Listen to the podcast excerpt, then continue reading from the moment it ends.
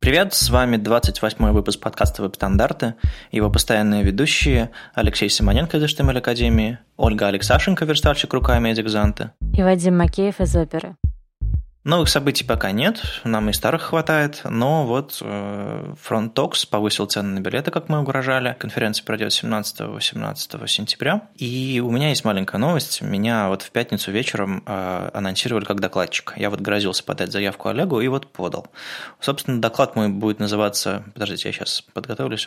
«Я и ИОТ это про Internet of Things, э, и про Bluetooth, про всякие там устройства. В общем, э, я предлагаю, хватит э, гонять пиксели по экрану, давайте поиграться, поиграемся с железками. В общем, интересный доклад для меня самого, как бы челлендж, посмотрим, что из этого получится. В общем, приезжайте в Екатеринбург, приходите, послушайте. Мы потихоньку начинаем определяться с датами для ВСД осенью. В прошлый раз, по-моему, проговорились про ВСД в Питере 1 октября, а сейчас, наверное, проговоримся про ВСД в Минске. Скорее всего, пройдет 29 октября. На следующей неделе уже анонсируем официально все, откроем регистрацию, покажем там, может быть, первые пару докладов. В общем, следите за нашими новостями, все, конечно, обо всем, конечно, расскажем. Чуть менее определенно у нас с Киевом и Москвой. Ну, Киев, Киев ближе к реальности тоже где-то в конце ноября. Насчет Москвы не очень понятно, потому что декабрь весь занят занят такой. Ну и мы думаем, проводить ли Питер ЦСС в сентябре, потому что у нас в, самом конце сентября, ну, то есть в начале октября ВСД в Питере, и вот думаем, может быть, начать Питер ЦСС или не начинать. В общем, если вы соскучились по Питер ЦСС, если у вас есть доклады, это гораздо важнее, конечно, а, пишите нам, если у вас есть идеи, а, мы поймем, как бы, если есть желание, то сделаем Питер ЦСС. А может быть, просто сделаем, потому что, знаете, я, по-моему, сам соскучился немножко. Кстати, если у вас есть площадка, тоже пишите. Площадки нам мы тоже любим. Ну да, у нас уже есть пара предложений, но хотим еще.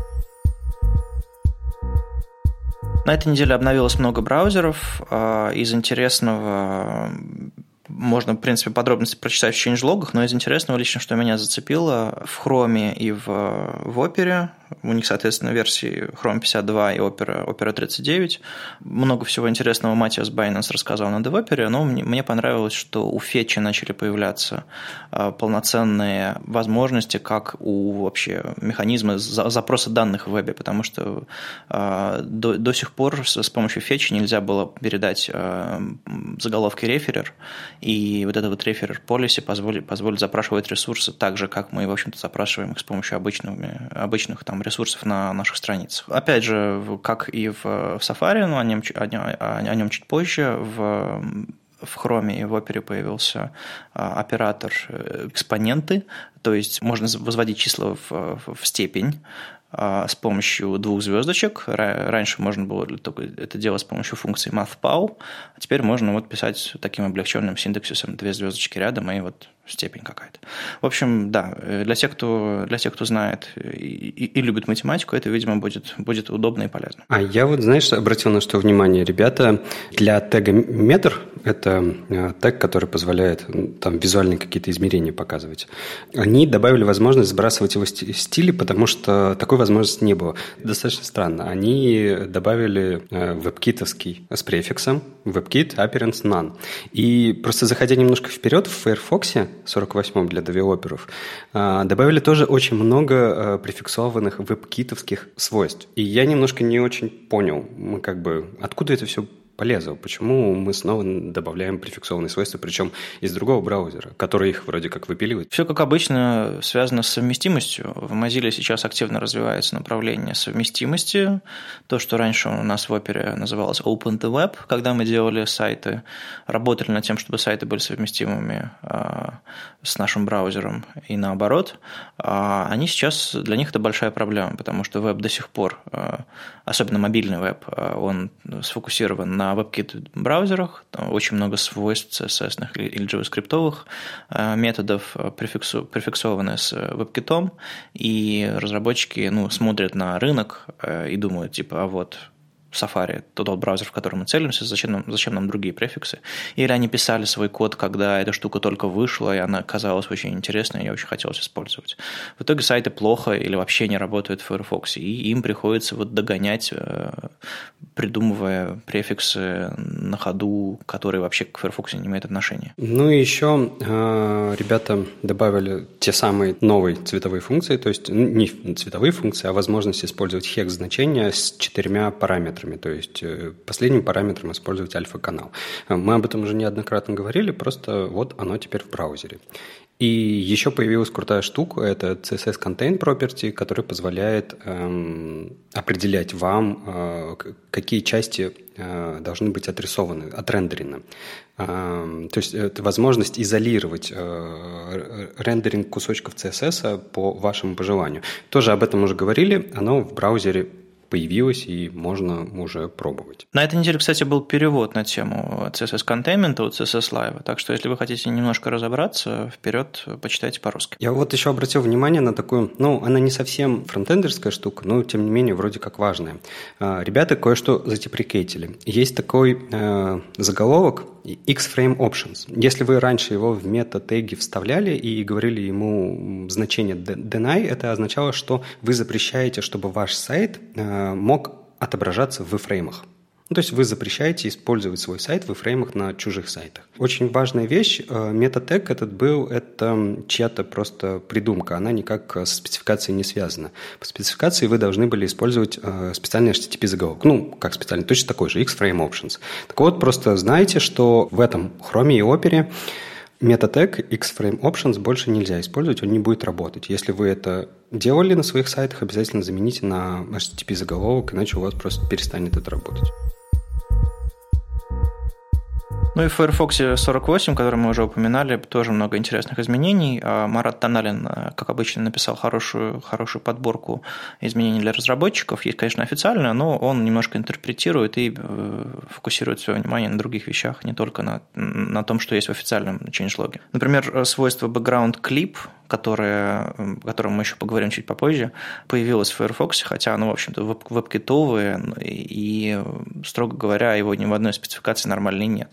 Ну, как бы это отдельная история. Ну и чин, чинит всякие штуки, связанные с калком. Про калк тоже поговорим сегодня. И большая новость то, что Web Extensions API, то есть способ а, написания расширений, стандартизированный, над которыми Firefox работает, он достиг статуса стабильного.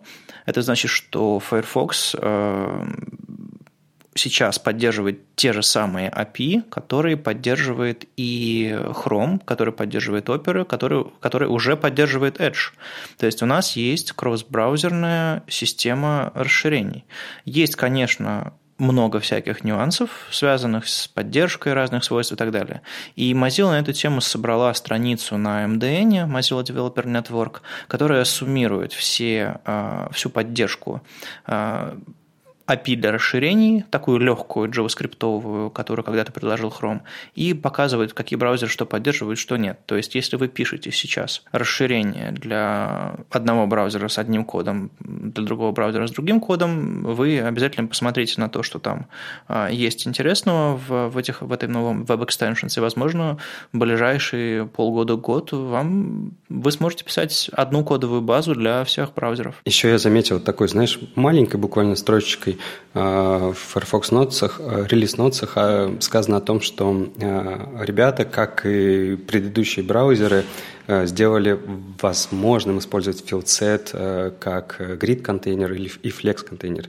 Это все еще меня поражает, что филдсет такой уникальный элемент, для которого нужно вот прямо особое поведение. Но, тем не менее, Firefox теперь, в Firefox вы тоже можете использовать филдсеты как grid контейнер или flex контейнер. Ну и ребята, они такие уже отстающие становятся. Вот странно, Firefox отстающий браузер в плане поддержки JavaScript.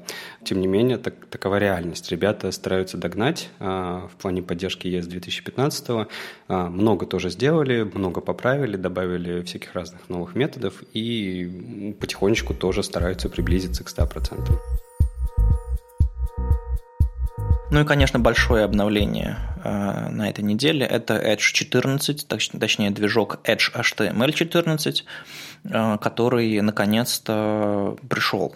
И так же, как и в Firefox, там поддерживается спецификация Web Extensions, про которую я говорил, и теперь в Edge можно полноценные расширения ставить, э, то есть, естественно, их маловато, у них есть там в Windows Market, э, или как он там называется, свой каталог расширений небольшой, они там фичерят несколько, ну там, конечно, есть всякие адблокеры, Amazon, Evernote, LastPass, по-моему, есть, там Pinterest, тесты, переводчики. Ну, в общем, базовый такой джентльменский набор расширений, но Естественно, такого многообразия, как, не знаю, в каком-нибудь Chrome Store нет, но это вопрос будущего, когда наконец-то у нас будет единый API, и, черт побери, может быть, когда-нибудь будет единый каталог расширений. Ну, подождите, Safari, и тогда все может появиться. А еще на этой неделе э, с этим релизом Edge э, удив, удивил э, вас, наши дорогие слушатели и читатели наших новостей, тем, что у него у единственного из браузеров а, стопроцентная поддержка API доступности в HTML. Может быть, мы как-то неудачно написали новость, что, мол, у Edge 100% а, доступных возможностей, или как-то не так вы их прочитали, но Суть в том, что не у Edge 100% HTML5, как некоторые подумали, а API, которые позволяют браузеру более доступно отдавать страницы для всяких устройств, для всяких экранных читалок и так далее, вот эти API, описанные в спецификации HTML5, они сделаны на 100% у Edge как у единственного из браузеров. То есть ваши страницы, если пользователь читает их в Edge, они гораздо лучше их гораздо легче понимать, они гораздо лучше воспроизводятся. В этом, в этом суть.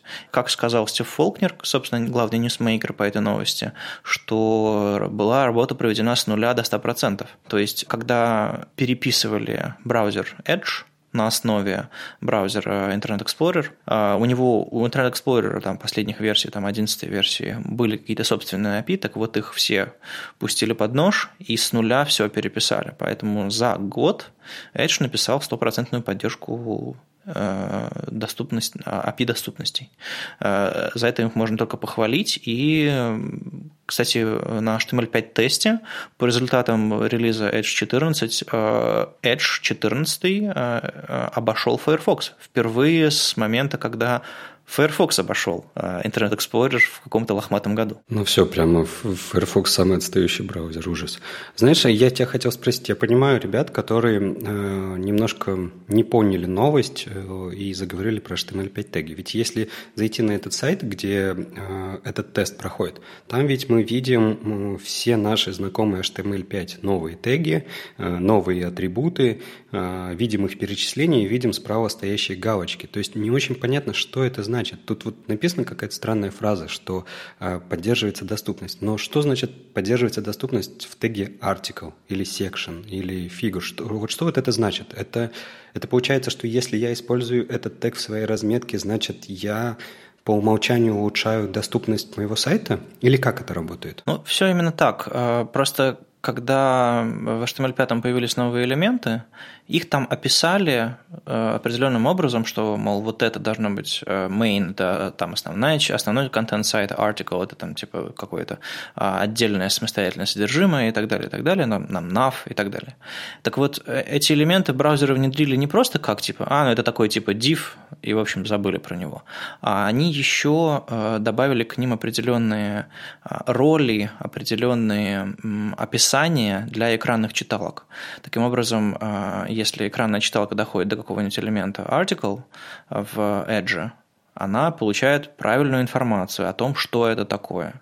Когда она доходит до элемента nav, она правильно его анонсирует. То есть поддержка с точки зрения доступности новых HTML-тегов тоже важна. То есть не просто важно задать дисплей-блок в стилях по умолчанию и забыть. Важно еще правильно анонсировать и встраивать в дерево доступности новые, новые семантические элементы, чтобы они несли пользу собственно, которая описана в спецификации. Ну, так вроде понятнее. А вообще, если говорить про этот релиз, про 14 а, вот от этого поста веет какой-то, знаешь, а, не знаю, какой-то радостью, весельем. То есть, я не знаю, какой-то... Они праздник из этого 14-го релиза сделали. Вот читаешь его там, мы сделали и это, и JS, и, короче, поддержку, и доступность, и, короче, расширение, и еще это, пятое, десятое. Все сделали типа быстрее обновляйте, все будет хорошо. Не переигрывают они, ну то есть я понимаю, что браузеры правда хорошие, он становится гораздо лучше. Есть браузеры хуже, чем Edge. Просто как-то все же к ребятам все-таки немножко с сомнением до сих пор относятся. И вот это вот э, переигрывание, мне кажется, немножко лишнее. Ну, это вот мое личное мнение, вот как стороннего наблюдателя. Ну, знаешь, мне кажется, нужно переигрывать в данном моменте развития Edge, чтобы тебя воспринимали всерьез после того, всего того, что нам пришлось пережить э, после, и после ИЕ, когда он был ну, важным браузером. И сейчас вот комментарии у нас э, в ВКонтакте, мол, это что ж, под ИЕ снова верстать? Ну, я думаю, нормальные разработчики и не переставали верстать IE. Вот как у вас там, как у вас, ребята, э, со статистикой по, по Edge? Он вообще есть? Ну, у нас на Академии, честно говоря, Edge использует очень мало, но его есть э, немножко. Был 12 потом он заменился на 13 14 мы пока не видели. И, ну, честно говоря, поддержка у него очень маленькая. Точнее, не поддержка, а количество пользователей на академии очень маленькая. А у нас вот э, он есть как бы в листе тестирования, и на самом деле я рада, что они обновляют браузер, что они э, в обновление пихают так много всего и много всего успевают сделать, потому что э, в Edge ну, иногда встречались какие-то очень странные вещи там с тем же флексбоксами, то, что они исправляют баги и внедряют э, поддержку новых стандартов, это, по-моему, очень хорошо. А меня вот еще позабавило, что они все, все браузеры в последнее время чего-то устроили э, социалистическое соревнование на тему батарейки. на тему жизни, значит, вашего ноутбука. Что-то раньше вот как-то это никого особо не волновало, а теперь все демонстрируют, как они классно экономят батарейку. Ну, это, наверное, и в связи с тем, что и ноутбуками все теперь поголовно начинают пользоваться которые все-таки с батарейкой живут. Не, ну я на днях видел человека, который шел по улице с системником в одной руке под мышкой. Ему было очень тяжело и сложно, но я посмотрел на него, как будто он, не знаю, просидел в подвале лет пять. Действительно, ноутбуки становятся все более важными, всякие там планшеты, телефоны, понятное дело. И если у вас самый крутой ноутбук, самая крутая батарея и все на свете, то современный сайт, там какой-нибудь э, анимированный канвас, по которому летает видео и всякие лазерные шоу у вас на экране, естественно, батарейки не хватит там на пару, на пару часов в лучшем случае, хотя у вас жизнь батарейки заявлена, не знаю, 10 часов. Так что да, это актуальная штука, мы, мы в опере этим занимаемся, вот Edge, мы там даже не маленькую, маленькую потасовку устроили, мало у кого лучше, у кого лучше, но в итоге, в итоге это интересное соревнование, потому что браузеры начинают задумываться об энергоэффективности. Раньше был повод задуматься об энергоэффективности только связанный с мобильными, и я помню, э, этим, этим очень активно занимались наши, наши разработчики и контрибьютели в Chromium, всякие вещи, которые там э, сжимают текстуры, там оптимизируют память на лету, чтобы батарейки меньше елась. Но вот сейчас это потихоньку доходит до десктопа. Вполне, вполне хорошее социалистическое соревнование. Ну, это правда. Слушайте, вот единственное, что мне показалось не очень хорошим во всем этом вот развитии именно виндовского браузера, это то, что э, как вот раньше все десятилетиями сидели там на Windows XP, сейчас очень много пользователей сидят на Windows 7. И им вот эти вот все апдейты, они же как бы недоступны. Ну и в результате у нас получается какой-то зоопарк. Тоже старый E11, потом Edge разных поколений. Да, это, кстати, правда. И я вот, ну, у меня до сих пор открыта статистика Академии. Я вижу, что, например, из E11 к нам больше заходят, чем из Edge чем из обоих Edge. Я понимаю, что это немножко не наша тема, но в чем такая штука с Windows 7? Это что, какой-то был крут, крутейший релиз, с которого не перейти или, или Почему так? Ну, может, потому что это платная система, и люди не хотят покупать новые? Я вот не знаю, сколько сейчас стоит Windows. Ну или, может, они каждый раз меняют свои интерфейсы, и просто пользователи хотят уже остановиться и к чему-то привыкнуть? Ну, кстати, да, я вот слышала жалобы на Windows 10, что он какой-то вообще похожий на мобильник, и неудобно им пользоваться. Ну, может быть, люди до сих пор сбрасывают эту тему Windows 2000 себе на, на Windows 7 и сидят в серых окошках. Может быть, я вполне представляю.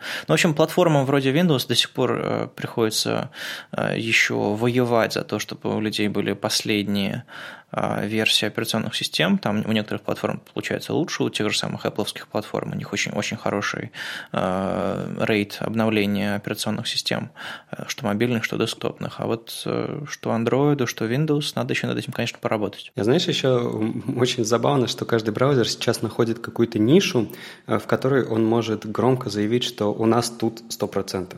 Вот недавно Safari говорил о том, что у них поддержка ES6 100%. Теперь э, Edge говорит, что у него поддержка 100% доступности. Наверняка ребята из Chrome Opera и... А, ну как, Opera говорит, что у них доступность... Ой, какая доступность? Э, батарейка на 100%.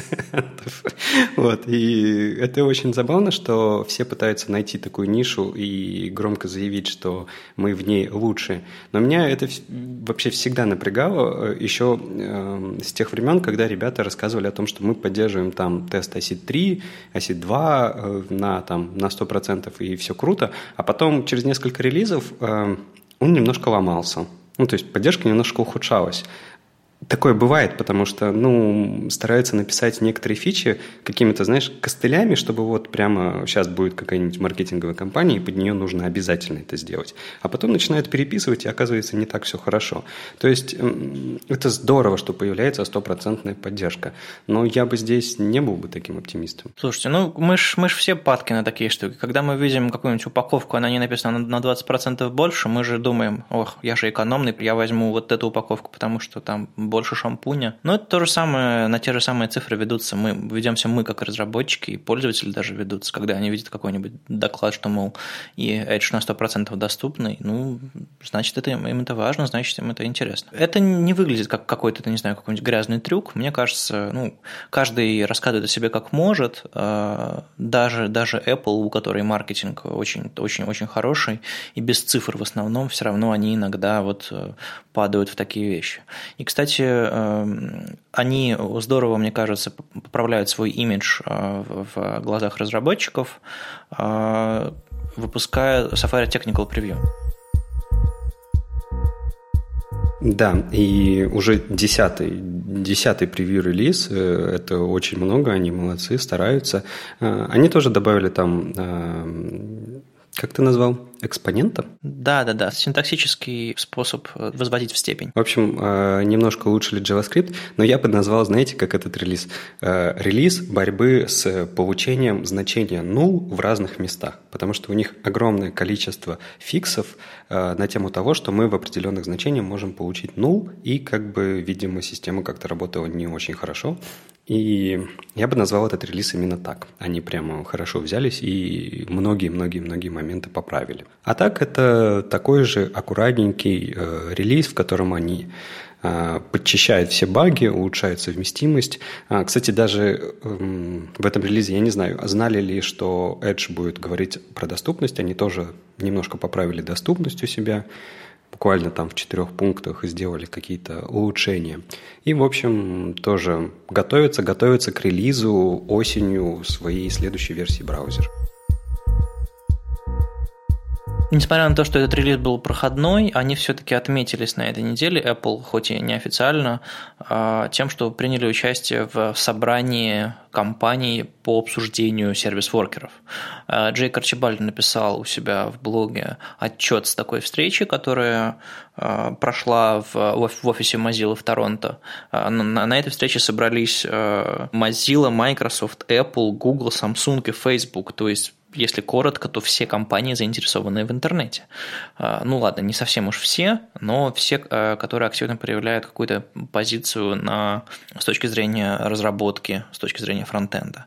И если до сих пор а, сервис-воркеры казались какими-то, ну, Скажем честно, сервис-воркеры оказались чем-то, что пушит исключительно Google. И правда, гугловские разработчики активно об этом говорили.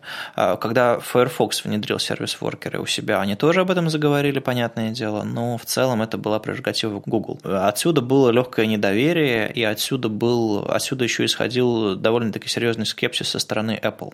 Так вот, Apple приняла участие в этой встрече, и э, на основе этой встречи, собственно, были сделаны какие-то выводы, куда сервис-воркерам развиваться развиваться. Напомню, что сервис-воркер – это такой способ э, запускать JavaScript в параллельном потоке от основного, и в этом потоке можно есть определенные API, есть определенные методы, которые позволяют общаться вам с сетью. У вас нет прямой связи между основным потоком и дополнительным, у вас есть только возможность обмениваться постмесседжем. Так вот, этот параллельный, ничего не можешь, не могущий, как, как будто бы сервис-воркер, на самом деле может огромные-огромные вещи делать.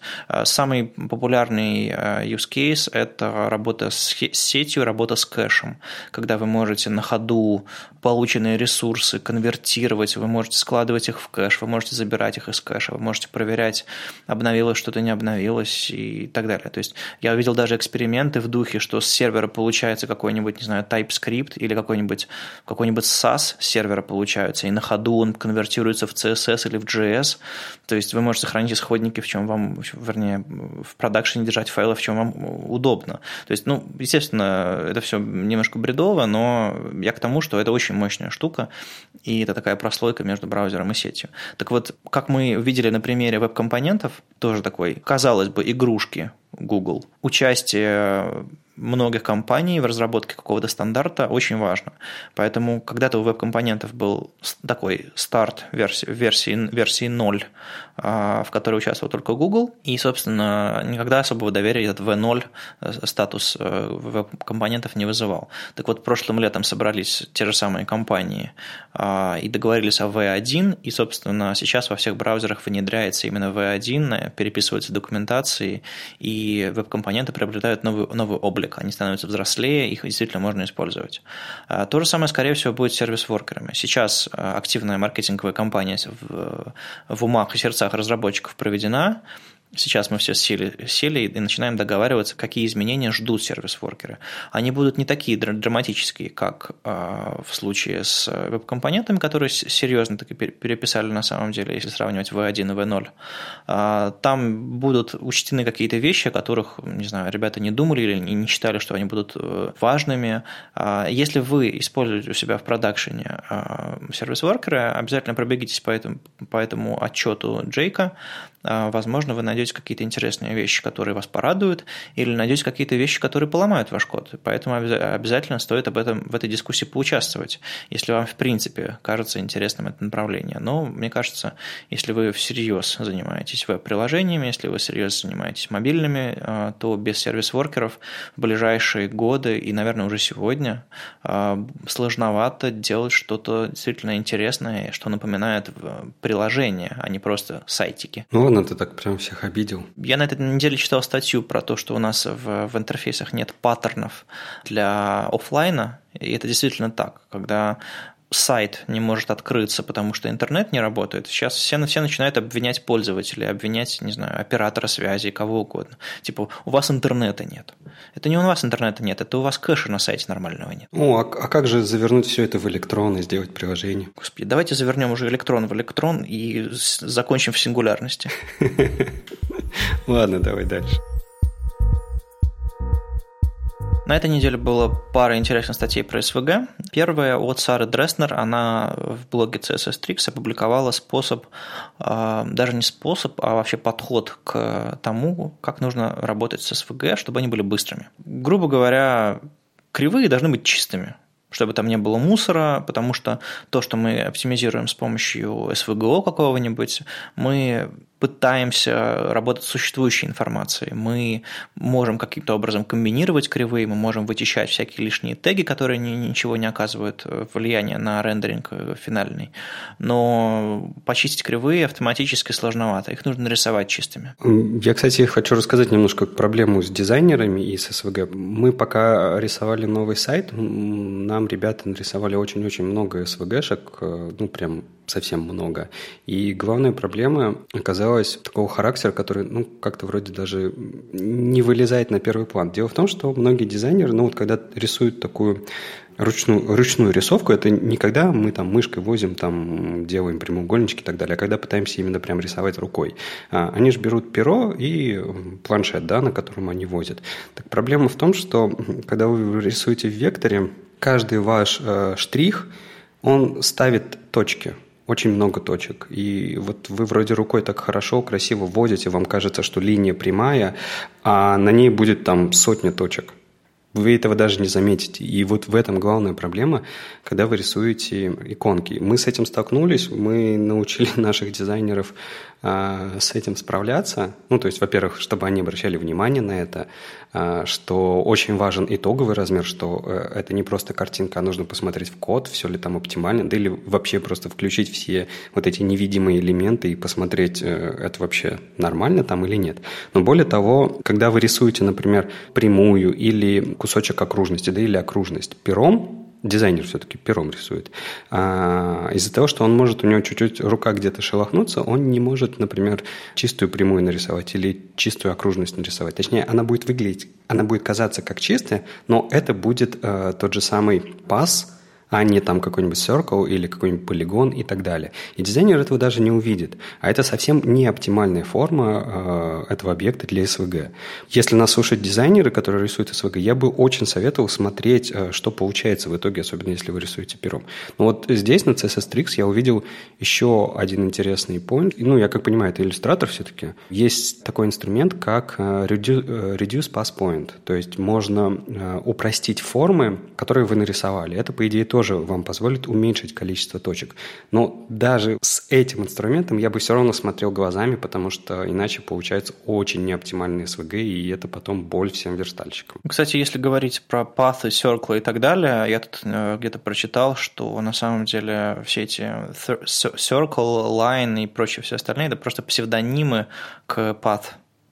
То есть path вот это вот элемент SVG-шный, он на самом деле может представить любую фигуру. Но для того, чтобы нам было проще кодить руками, можно использовать дополнительные псевдонимы в виде circle, rectangle и так далее. Ну, это понятно, да, но просто в пасе могут быть лишние точки, которых ты не увидишь, а там в том же самом circle, то там абсолютно конкретно, ну, ты задаешь только радиус и ширину, и все. На самом деле э, разница между теми, кто возюкает кисточкой, и теми, кто рисует кривые, исключительно в квалификации, на мой взгляд. Просто есть фотошоперы, которые рисовали кисточкой, не знаю, корректировали фотографии с помощью растровой кисточки, и они не особо понимают, как рисовать вектор. Нормальный чистый вектор люди рисуют не кисточкой, и даже дело не в пере, а тем же самым пером можно рисовать вполне себе по точкам, то есть кликать и рисовать кривые безье. Речь, пожалуй, в квалификации, поэтому если ваш дизайнер умеет рисовать в векторе хорошо, а не просто рисует э, векторные фигуры растровыми способами, значит, вам повезло. Если нет, ну, научите. А, покажите вашим дизайнерам э, статью Сары Дресснер и научите их э, оптимизировать ваш СВГ. Одним из интересных способов, про который рассказала Сара, это убирать фон. Потому что вы, когда рисуете, вы фигуры периодически складываете, разбиваете на части, и у вас получаются лишние элементы, которые можно заменить, не знаю, одной фоновой картинкой. Никто не предлагает дизайнерам делать идеальный код в итоге, потому что, ну, задача дизайнеров рисовать, э, ну или проектировать, смотря какой то дизайнер. Но э, базовые приемы чистоты, если раньше мы говорили в фотошопе про то, что там слои именовать нужно, то и в иллюстраторе, в общем-то, можно слои именовать, айдишники расставлять элементам, особенно если потом анимировать. И вот теперь еще одна история, связанная с тем, что кривые должны быть чистые. Я думаю, очень полезный урок дизайнерам и даже верстальщикам, потому что иногда кривые нарисованные остается такой верстальщику оптимизировать. Ну да, это точно должен знать верстальщик тоже, но я, знаешь, еще один а, момент вспомнил. Понимаешь, ну, не то, что дизайнер неграмотный, просто появляется много разных технологий, и не то, чтобы весь этот веб, он прямо так очень нужен всем дизайнерам. Мы, конечно, все говорим о том, что дизайнер обязательно должен уметь понимать, как это все работать будет, но не все же такие. И, понятно, надо образовывать дизайнеров в том числе. И с СВГ какая проблема? У нас ведь был растер, где, в принципе, ну, сколько ты движений кистью не сделаешь, оно все слепится в одну картину. Сколько ты э, слоев друг на друга не наложишь, они все слепятся в один. А с вектором какая проблема? Ты, например, рисуешь что-то, там нарисовал круг, залил его фоном, потом сверху нарисовал еще что-то, потом еще сверху нарисовал что-то, потом перекрыл кусок э, там каким-нибудь квадратом и так далее. И у тебя получается картина, где ты мог бы на самом деле нарисовать там линию, там какую-то заливку, какой-то квадрат. Ну, не делать всех операций, которые накладываются друг на друга. И проблема вектора в том, что он ведь хранит все эти слои. То есть у, первый слой, потом то, что ты наложил сверху, потом то, что ты наложил сверху. И это совсем не про то, как картина выглядит в итоге. Это про все твои махинации. Они все будут лежать в этом SVG-файле. И в этом тоже проблема, потому что у нас был, э, были проблемы, что там у дизайнера были какие-то вещи, которые выходили за артборд. Это просто типичная ситуация. Вот как ты берешь бумажку и карандаш и начинаешь там чирикать, потом чирикать сверху и так далее. Вот пером ровно так же они работают. Но это, это неплохой способ работы, это хороший способ работы, но потом обязательно должен быть этап, когда ты это все оптимизируешь. Оля, а у вас дизайнеры образованные в этом смысле? Ну, как сказать, э, наши дизайнеры нам, как правило, СВГ не отдают. То есть э, есть что-то в PSD-шниках, какие-то элементы, которые ну, являются векторными объектами, и их можно экспортнуть при помощи самого фотошопа. Но, к сожалению, экспорт фотошопа, а, он какой-то чудовищный. То есть каждый раз, когда я пыталась это сделать, я на выходе получала SVG не с пафом, да, а когда внутри объект, а в нем в Base64 вставлен ну, код картинки. Это, это абсолютно не, как бы, не юзабельно. Так, по-моему, это не проблема экспорта фотошопа, это проблема то, как дизайнер это сделал. Ну, может быть. Но выглядит это как вставленный в PSD векторный объект. Не знаю, кто в этом виноват. Я в таких случаях просто не, ну, просто чтобы не удлинять цикл разработки, я э, не трогаю дизайнера. Я иду на какой-нибудь сайт, где дают иконки, и скачиваю похожую иконку, убеждаюсь, что она нарисована нормально, что она покрасится нормально, и чищу ее при помощи СВГО и вставляю в свой спрайт. И как бы вот так вот мы и живем. Знаешь, э, у нас просто дизайнер, э, ну вот в самом-самом-самом начале была тоже проблема, что у него появлялись SVG-объекты, э, внутри которых был зафигачен B64 растровое изображение. И мы этот этап тоже прошли. Я бы на твоем месте не брал бы это все на себя, а просто показал бы этому дизайнеру, что в итоге получается, окей, не в рамках текущего проекта, а просто, ну, вот где-то в фоне, параллельно, там, я не знаю, за кружкой пива, где угодно. А, просто показать, что получается, что он делает совсем не то. Он ведь, э, он ведь делает не так, как ты ожидаешь, не потому что он э, хочет так делать, он просто не знает об этом. Он не знает э, о том результате, который он делает. Покажи ему его, и он поправит. Потому что сейчас нам э, дизайнер присылает э, векторные элементы, и они отличные. Мы не тратим время на работу с этими элементами больше. Ну, ты прав. Я просто думала, я грешила на Photoshop, потому что вот каждый раз, если каждый раз так в макетах э, от разных дизайнеров, ну, мне как-то не пришло в голову, что, может быть, это они делают что-то не так. Ну, а я в таких ситуациях э, просто открываю этот векторный объект в иллюстраторе, то есть можно как-то пробросить в иллюстратор все это. Но если это вставленный объект, можно там по нему дабл-кликнуть, и он откроется в иллюстраторе. А, в принципе, можно скопировать кривые еще в иллюстратор и оттуда уже получить иконку. Ну да, лучше, конечно, наладить процесс. Мы тут все страшно рады, что СВГ существует, что он, его все больше и больше в вебе, но есть один момент, который, знаете, расстраивает. А, то, что СВГ не считается таким же форматом графики, как а, растер. А, ну, смотрите, вот у вас есть прекрасная версия вашего какого-нибудь, не знаю, логотипа или даже аватарки вашей, векторная красивая аватарка. И вы идете в какой-нибудь твиттер и загружаете ее а Twitter говорит, СВГ, нет никакого СВГ, только PNG, только GIF, а, дедуля или там JPEG. Да, он даже WebP не съест, потому что что это такое? И в итоге получается, что все сайты и сервисы страшно консервативны с точки зрения форматов графики. Хотя поддержать новые, казалось бы, ничего не стоит. И ладно с растром, там WebP еще поддержать можно, если там попросить. А вот с SVG другая история. На этой неделе был интересный пост, почему в WordPress нельзя загружать в SVG. Ну, то есть WordPress тут, видимо, взят как самый популярный, один из популярных самых сервисов по созданию блогов и сайтов вообще в интернете. Он там имеет какие-то а, безумные там 40 или даже больше процентов вообще всех сайтов в интернете. То есть площадка довольно популярна. И вот на примере него, собственно, объяснили, почему WordPress нельзя загружать SVG. Не потому, что WordPress глупый. На самом деле, включить поддержку SVG в нем довольно просто. Даже для этого есть специальный плагин, но чуть позже об этом. А, дело в том, что SVG – это ведь не просто картинка. Как Леша сказал выше, э, он не просто плоская штука, в которой ничего нет, а SVG – это документ. Это такой же документ, как ваша HTML-страница. Там есть, э, туда можно импортировать стили, там есть какие-то слои, там есть даже JavaScript. В SVG можно исполнить JavaScript. Там внутри есть ссылки, по которым можно кликать. То есть это все гораздо сложнее. И если вы внутри своей аватарки можете исполнить JavaScript, для сервиса это может быть рисковым. А еще у SVG есть разные режимы отображения с помощью там viewbox. Да, то есть это не самый простой формат графики. Но м- над ним точно стоит работать. То есть WordPress отключил эту возможность по умолчанию из-за безопасности, но есть возможность чистить ваше SVG от подозрительных вещей, как то э, скриптов, как то каких-то дополнительных вещей, которые ломают его.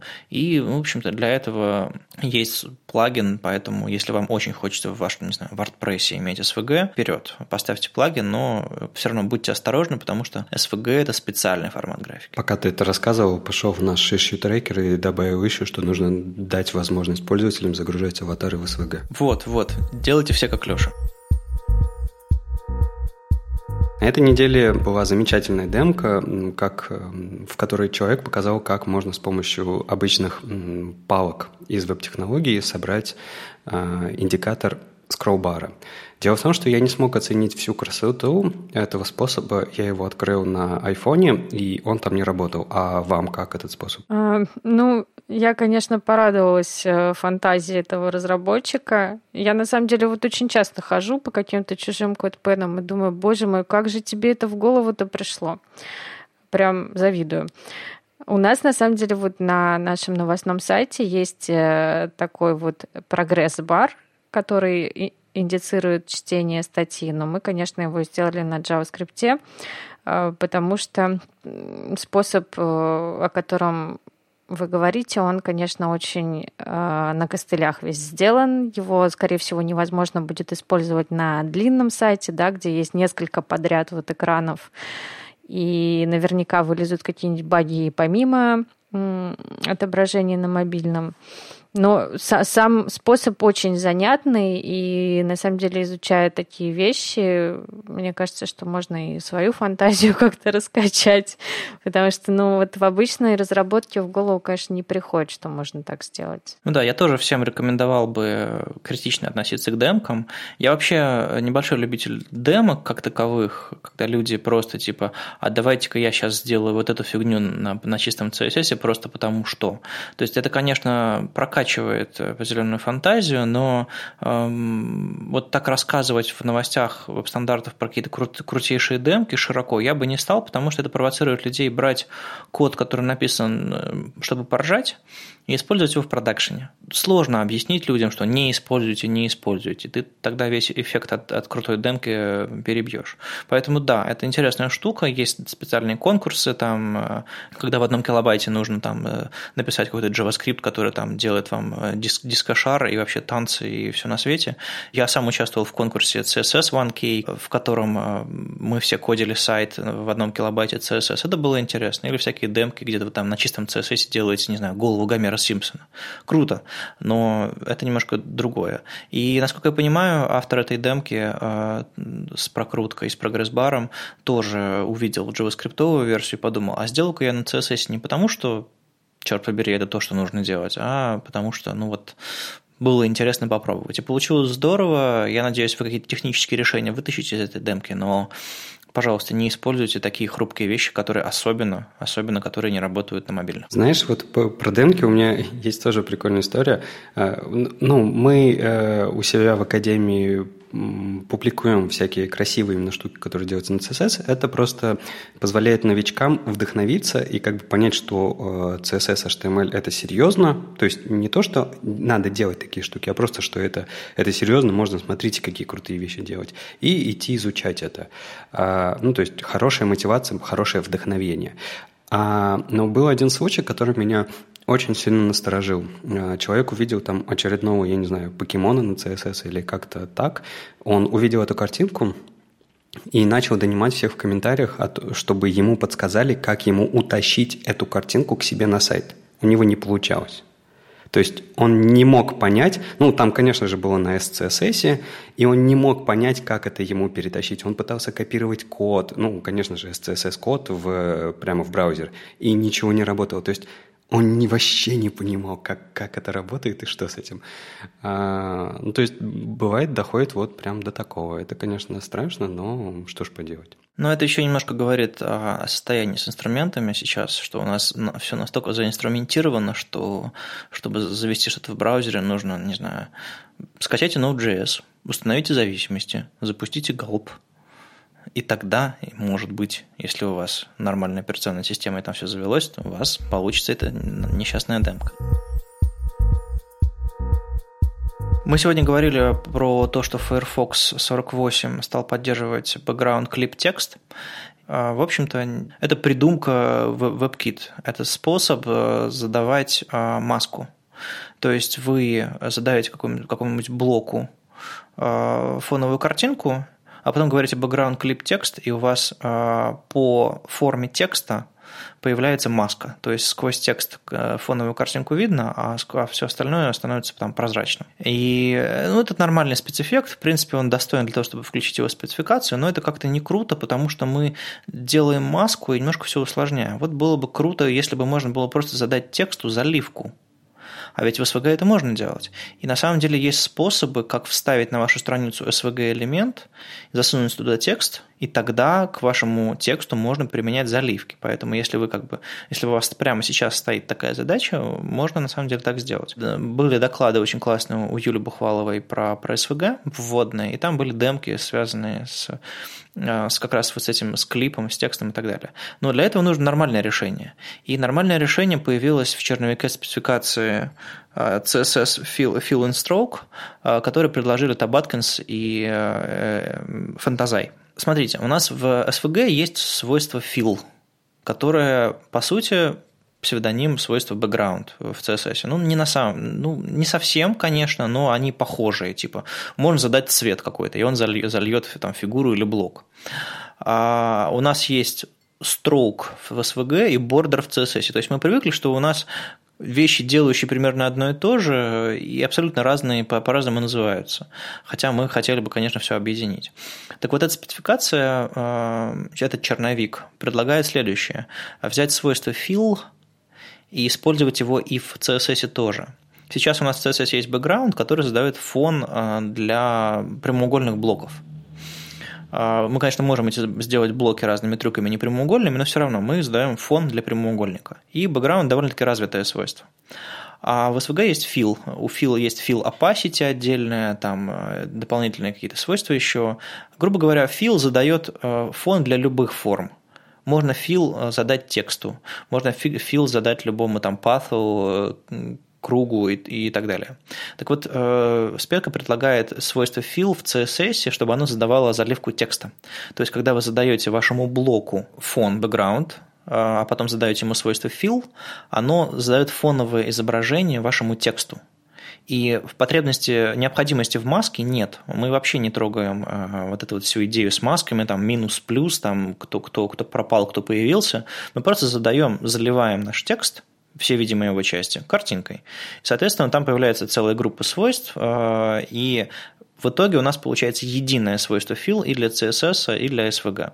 Довольно интересный черновик, я надеюсь, он попадет в реальность, и свойство background clip текст, оно, в общем-то, умрет, несмотря на то, что как бы оно сейчас неожиданно внедрилось во многие браузеры. Очень неожиданно, что Табаткинс э, соавтор этой спеки. У меня, знаешь, в последнее время э, есть ощущение, что Табаткинс – это единственный человек, который пишет спецификацию. Ну, я уже обозвал Леонардо да Винчи современного CSS, который там придумал вертолет, пока еще никто вообще не знает, что это такое вертолет, и вряд ли есть технологические средства для его реализации. Та же история со многими CSS-спецификациями. Но Фантазай и Табаткинс – это хороший такой э, дуэт, они много хорошего сделали для современного CSS.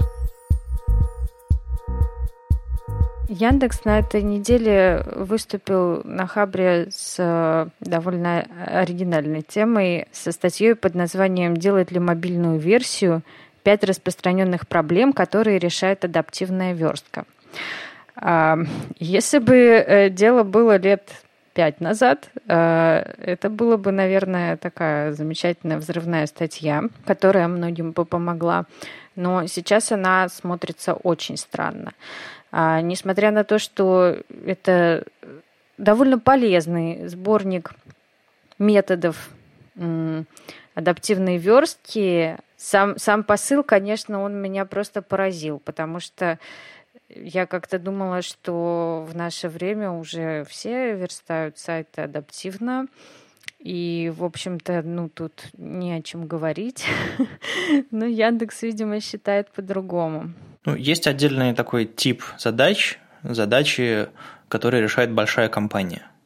И, видимо, у них там все немножко по-другому. Видимо, они хотят большего контроля, большей стабильности, им, чтобы удобнее было раскатывать это на сотни серверов. Э, и в итоге некоторые технологические новинки доходят до них медленнее. То есть я помню, когда все уже там радостно на флоутах верстали, э, индексоиды немножко смущаясь, говорили, ну, а у нас таблицы. Ну, нет, мы все-таки гордимся, что у нас таблицы, это делает нас, нас железнобетонными. Но в итоге из таблиц они, понятное дело, слезли, и сейчас Flexbox во все использует. Был момент, когда Яндекс активно перешел на СВГ, и вот мы все с огромным интересом, видимо, наблюдаем картину, как Яндекс переходит к адаптивному дизайну. Я зашел в, в эту статью, почитал довольно пространную э, историю про то, как хорошо бы использовать адаптивную верстку, какие, какие проблемы он решает, и задал вопрос, ребята, а почему у вас у самих-то сервисы не адаптивные? Вот вы сделали лендинг, про который говорите, он весь себя адаптивный, а остальные-то сервисы, о чем речь тогда? И мне пришел э, разработчик, э, который, собственно, писал эту статью и разрабатывал проект, и сказал, что, ну, да, я понимаю, что у нас там все сложно и дорого, полная адаптивность от десктопа до смартфона для больших проектов, но у нас адаптивность есть, и показал, что там Яндекс Data Factory, про который они говорят, э, на музыке, на афише, в блогах Яндекса и в мобилизации. А у них используется адаптивность. Поэтому мы ссылки дадим на комментарий, э, пройдите, почитайте, посмотрите, как, как Яндекс использует адаптивность. Но Эм, хотелось бы, конечно, чтобы Яндекс был посмелее. Наверное, последним адаптивным станет, не знаю, главная страница выдачи, то есть серп, потому что там прям каждый пиксель приносит деньги, и нужно быть с ним осторожным, чтобы все было, все было очень хорошо. А вот какие-нибудь большие проекты Яндекса наверняка станут адаптивными. Просто, наверное, нужно немножечко поторопиться, чтобы не выглядеть так устаревше, как сейчас выглядит Яндекс. А, Оль, а вот ты сказала, что адаптивность круто, и вы все делаете адаптивность, а отдельных мобильных версий у тебя в последнее время не бывало? Нет. Ну, просто тут ведь как? А, адаптивность – это такой вот э, метод верстки, который ты однажды изучаешь, и дальше ты им пользуешься и все верстаешь, э, ну, все, что ты можешь верстать с нуля, ты верстаешь э, адаптивно, ну, просто потому что можешь. А, соответственно, у нас даже, ну, очень редко бывают какие-то макеты, для мобильных, которые показывали бы, как это все должно выглядеть на мобильном, потому что э, предполагается, что верстальщик сам адаптирует это все к тому, что, чтобы можно было пользоваться удобно. На самом деле я понимаю проблему Яндекса, потому что в старые сайты, мне кажется, прикрутить адаптивность, ну, как бы невозможно. Можно только взять и все переверстать. А где же найдешь на это какие-то ресурсы? Но вот если с нуля, то в общем-то, все нормально с этим. Ну, знаешь, кстати, я бы не сказал, что у них старые сайты. Например, выдача у них же полностью переверстанная. Это достаточно новый сайт. Ну, то есть выдача серпа, и как бы они не встраивали в нее э, адаптивность. Ну, я, я не знаю, чем они руководствуются, конечно. А как вам альтернативное мнение, которое ребята высказали в комментариях? А, о том, что... Ну, то есть там даже прям посыл такой был, что убедительно прошу веб-мастеров, ну, видимо, это старовер, а, давать возможность отказа от адаптации. То есть э, ребятам, и он там не один такой, им вообще-то э, плохо от вашей адаптивности. Вот ты сейчас, на самом деле, когда рассказала, как происходит у вас разработка адаптивности, немножко подтверждаешь это. То есть, получается, не дизайнер готовил вам версии, а верстальщики сами должны это как-то придумывать, угадывать. Э, бизнес тут, видимо, тоже вообще ни при чем. И получается не всегда хорошо. Вот ребята жалуются от того, что э, на мобильных версиях часто нет того функционала нужного, который э, был на десктопной версии. Когда переходишь с десктопной версии на мобильную, теряется вообще весь user experience, и ты не можешь быстро продолжить работу с сайтом. То есть проблем, кажется, много. Почему ну, вы как вообще считаете, адаптивность – это просто обязательный фактор или, или как? Мне кажется, что обязательный. Конечно, по- понятно, что в идеальном мире а, есть дизайнеры, есть юзабилисты, а, которые придумывают, как адаптировать функционал а, без потери качества. А, но в мире не идеальном этим занимается кто-то другой, возможно, менее квалифицированный, как юзабилист. Но все равно гораздо лучше, мне кажется, вот мое личное мнение, гораздо лучше сделать э, сайт, который удобно читать на телефоне, допустим, даже если теряется какой-то функционал, чем оставить для телефонов вот эту вот гигантскую какую-то версию, которую невозможно читать. Ну, я бы хотел ответить староверам, что, которые там теряют свой user experience, прости господи. Когда у вас сайт – это фиксированный кирпич, там, 1280, о каком user experience говори, можно говорить на мобилке шириной 320 пикселей? Правда, нельзя сделать сайт, который одинаково при фиксированной ширине стороне, или там при какой-нибудь резине, которая там сжимает до 1024, чтобы им действительно можно было по-настоящему удобно пользоваться. А, да, веб-киты, Safari придумали вьюпорты всякие, там pinch-зумы, там подстраивания. Мы там в опере придумали, как там э, колонки адаптировать, чтобы они адаптировались под ширину экрана, э, колонки с текстом. Есть очень много трюков. Но главный трюк, который можно сделать, просто сделать так, чтобы сайт выглядел нормально, чтобы э, не было такого, что десктоп – это главная платформа, а потому что все разработчики на десктопе. И вот как раз по этому поводу у меня вопрос. Все ли верят в то же самое, что я, что подход mobile first, он круче, чем desktop first? Я могу ответить так. Э, на продвинутом интенсиве мы его нашим ученикам как бы заставляем их э, делать макеты mobile first. Более того, мы, знаешь, какую гадость делаем? Мы такие плохие, ну, мы просто тренируем всякие учебные процессы, и мы считаем, что в учебе должно быть сложно, чтобы потом на работе было проще.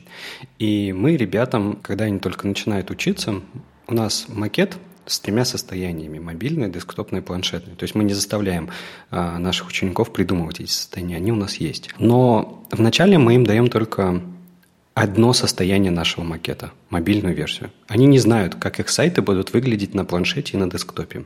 Им приходится делать разметку, стилизацию. Много приходится сделать, не зная, как оно потом будет выглядеть. А потом мы им потихонечку начинаем подсовывать. Ага, а вот так это будет выглядеть на планшете. А потом еще немножко. А вот так будет на десктопе. Это сознательный ход для того, чтобы э, э, ребята не смотрели в итоговое состояние, а думали конкретно о мобильной версии. Тем самым тренируются навыки, э, тем самым тренируется подход Mobile First. Поэтому, да, я считаю, что Mobile First более правильный подход. Не, вы, конечно, сволочи, но, по-моему, вы правильно делаете. А мне кажется, на самом деле, что при использовании подхода Mobile First очень важно видеть все состояния, потому что только обладая системным взглядом можно сразу сделать разметку, которая подойдет для всего. Ну, всегда же бывают какие-то нюансы, что там что-то не туда встанет на определенной ширине, и лучше сразу знать. Для меня лично этот подход э, немножко сложнее, потому что, ну, огромный опыт э, верстки под десктоп и потом какая-то адаптация. Но, в частности, я верстаю и mobile first. Вот есть еще один момент, связанный с э, десктопом и с мобильными. В этом смысле я могу встать на сторону Яндекса. А, смотрите, когда мы сейчас делаем сайты для мобильных, а, мы делаем их для мобильных устройств. А мобильные устройства, они на ходу, мобильные устройства, они в кармане, и не всегда на Wi-Fi, и не всегда на 4G, а иногда и на Edge. Я даже GPRS пару раз видел на днях. У меня один человек спросил, а что такое GPRS? Если вы не знаете, что такое GPRS, погуглите.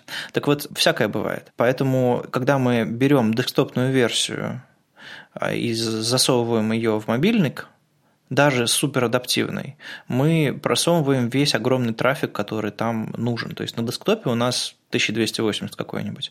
И огромная картинка крутая, огромное крутое там HD, там тройная ретина, э, супершрифты и так далее. И в итоге все это сжимается, и все это не видно на мобильном. Конечно, мы, э, если помним, мы это все адаптируем и подгружаем какие-то другие ресурсы, но частенько одно и то же содержимое, одни и те же картинки, одни и те же самые фоны, и в итоге у нас сайт весит 5 метров, э, загружается вечно и нормально не работает. Я к тому, что отдельная мобильная версия, если она хорошо сделана если она правильно редиректится, если она позволяет вам перейти на десктопную и сохранить какую-нибудь куку и не мешать вам э, пользоваться той версией, которой вы хотите пользоваться, наверное, она имеет смысл, как, если вы хотите сделать по-быстрому.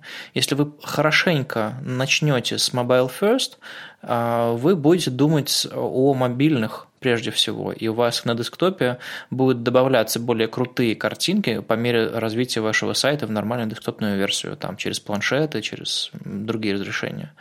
Но если вы хотите сделать по-быстрому, наверное, отдельная мобильная версия лучше. Я, пожалуй, сейчас являюсь адвокатом дьявола, и мне не стоит так говорить, но мы решаем реальные задачи. Поэтому да, мобильная версия может иметь э, свой, э, свою причину для существования, вполне себе. У меня, знаешь, э, немножко другой вопрос про спецификации в связи с этой статьей. Дело в том, что мы уже говорили недавно про какое-то свойство, которое фон дисплей, да, про которое браузеры как-то игнорируют и не хотят внедрять. Но вот меня больше волнует CSS-правило Viewport, которое, по-моему, черновик появился фиг знает сколько лет назад – я даже не знаю, ну, может быть, почти сразу же, как только Viewport появился тег. И его никто не собирается внедрять. Вообще, никто вообще об этом не говорит. Как будто бы вот всем вот это мета-тег, а всех он устраивает. Но ведь это тоже ведь неправильно, и это нет спецификации на это. Тут ситуация достаточно забавная. Все браузеры реализовали его одинаково, хотя предложила Apple. Но, тем не менее, где, черт побери, стандарты? На самом деле, стандарт с at viewport, с директивой viewport есть, и он внедрен сейчас в двух браузерах, а, насколько я помню. Он а, до сих пор работает в Presto, ну, простите, где Presto, на серверах Opera Mini только. И он работает в Internet Explorer, кстати. Его внедрили э, довольно-таки быстро после того, как это сделал э, для, для мобильного Internet Explorer. Э, и, по-моему, на десктопе он тоже работает. Соответственно, есть две реализации независимые, это, в общем-то, неплохо. Есть спецификация. Но я помню, был момент, связанный с тем, что можно было нарваться на сложную ситуацию. Ведь смотрите, если у нас загрузился документ, браузер его как э, рендерит? Он читает не знаю, первый как можно быстрее ищет э, title, как можно быстрее ищет кодировку и пытается понять, как нужно, ну, если, допустим, заголовка не пришло, как быстрее отрендерить страницу. И также быстро браузер ищет viewport – то есть viewport важно класть куда-нибудь наверх, а не перед закрывающим body, чтобы ваш браузер правильно отрендерил страничку. И то же самое с CSS. CSS ведь нужно запросить как внешний ресурс, и там этот нужно этот, этот viewport найти и понять, как из него спарсить нужные значения. И, в общем, это все становится довольно сложновато. И Поэтому, мне кажется, viewport и не пошел. Еще с viewport может быть проблема с тем, что вы внутри медиавыражения меняете viewport, в общем, вы, здесь можно нарваться на, на, на рекурсию нехорошую. Это все усложняет рендеринг очень сильно. Поэтому похоже, что мы э, надолго застряли с viewport как метатегом, потому что ну вот так браузеры рендерят. Ты просто говоришь о том, что есть проблема спецификации, и что нужно, видимо, собрать такой же митинг, как в сервис-воркерах, и пообщаться, придумать что-то новое. В общем, предложить спецификацию. Я просто не вижу предложений, я не вижу изменений. Окей, uh, viewport – это очень важная штука, которую нужно получить сразу же. Ну, метатег либо давайте внесем метатег в спецификацию, либо давайте придумаем, я не знаю, HTTP заголовок, если мы говорим о том, что это очень важно, почему это не перенести туда? Ну да, вот заголовок, по-моему, есть всякие client hints, которые там Chromium уже поддерживает. А, но, по-моему, там вьюпорта как такового нет. Там вьюпорта точно нету, да, там только про изображение. В общем, мне кажется, что э, адаптивная версия нужна, но не, не всегда, как мне кажется. То есть нужно все-таки рассматривать сайты именно по назначению. И здорово, что Яндекс об этом написал, но статья и правда достаточно странная. Мы будем заканчивать наш выпуск. Это был 28-й, уже 28-й выпуск подкаста «Веб-стандарты» и его постоянные ведущие Алексей Симоненко из HTML Академии, Ольга Алексашенко, верстальщик руками из Экзанта и Вадим Макеев из Оперы. Услышимся на следующей неделе. Счастливо! Пока! Пока!